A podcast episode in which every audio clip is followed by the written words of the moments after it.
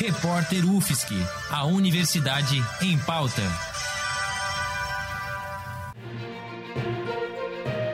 Cobertura especial Covid-19.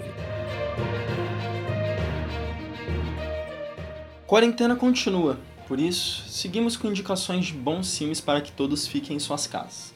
A sugestão de hoje é um filme que tem ganhado atenções nos últimos dias. Trata-se de O Poço, ou É o Loio, de Galder Gastelo Rutia. Obra perfeita para aqueles que, além de assistir a um bom filme, querem refletir sobre a nossa sociedade.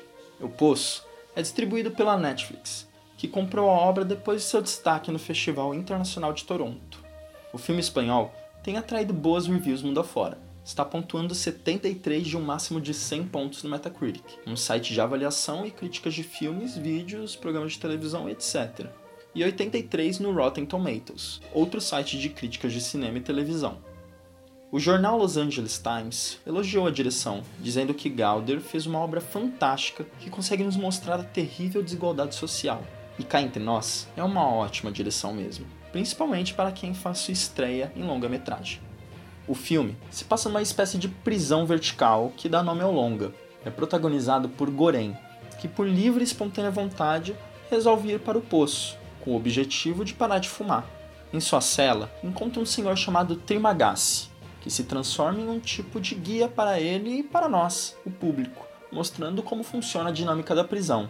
Trimagasi explica que o objetivo de tudo no poço é comer, já que todo dia um banquete luxuoso desce pela plataforma. O banquete permanece em cada nível por 2 minutos, e ninguém pode pegar e guardar nenhum tipo de comida. Assim, cada nível vai ficando com sobras do nível anterior. Tudo parece muito tranquilo no início, mas o conflito do filme chega quando, a cada um mês, as duplas trocam de cela, podendo ter a sorte de ir para um nível superior ou o azar de cair para um nível inferior. O Poço conta com uma fotografia fantástica, alterna planos mais abertos em momentos de calma com planos mais fechados em momentos de tensão e violência, mas nunca tirando a sensação de aprisionamento que os personagens estão sentindo. Além disso, vale destacar o conjunto da trilha sonora com edição, que progressivamente vão aumentando a tensão do filme para o espectador, fazendo com que a gente se revire no sofá de tanta angústia. Tudo isso orquestrado pela impecável direção de Galder, que relembra alguns trabalhos do recém-oscarizado Bong Joon-ho, em O Expresso da Manhã e no próprio Parasita, ao abordar a extrema desigualdade social. Neste momento, ficar em casa é uma atitude necessária e uma oportunidade de realizar atividades diferentes. Faça um bom proveito da indicação. Yuri Micheletti para o repórter UFSC no combate ao coronavírus. Edição técnica: Joyce Almeida, Bárbara Justi, Gabriel Oliveira, Roque Bezerra e Peter Lobo. Produtor-chefe: Lucas Ortiz. Editora-chefe: Pamela Andressa.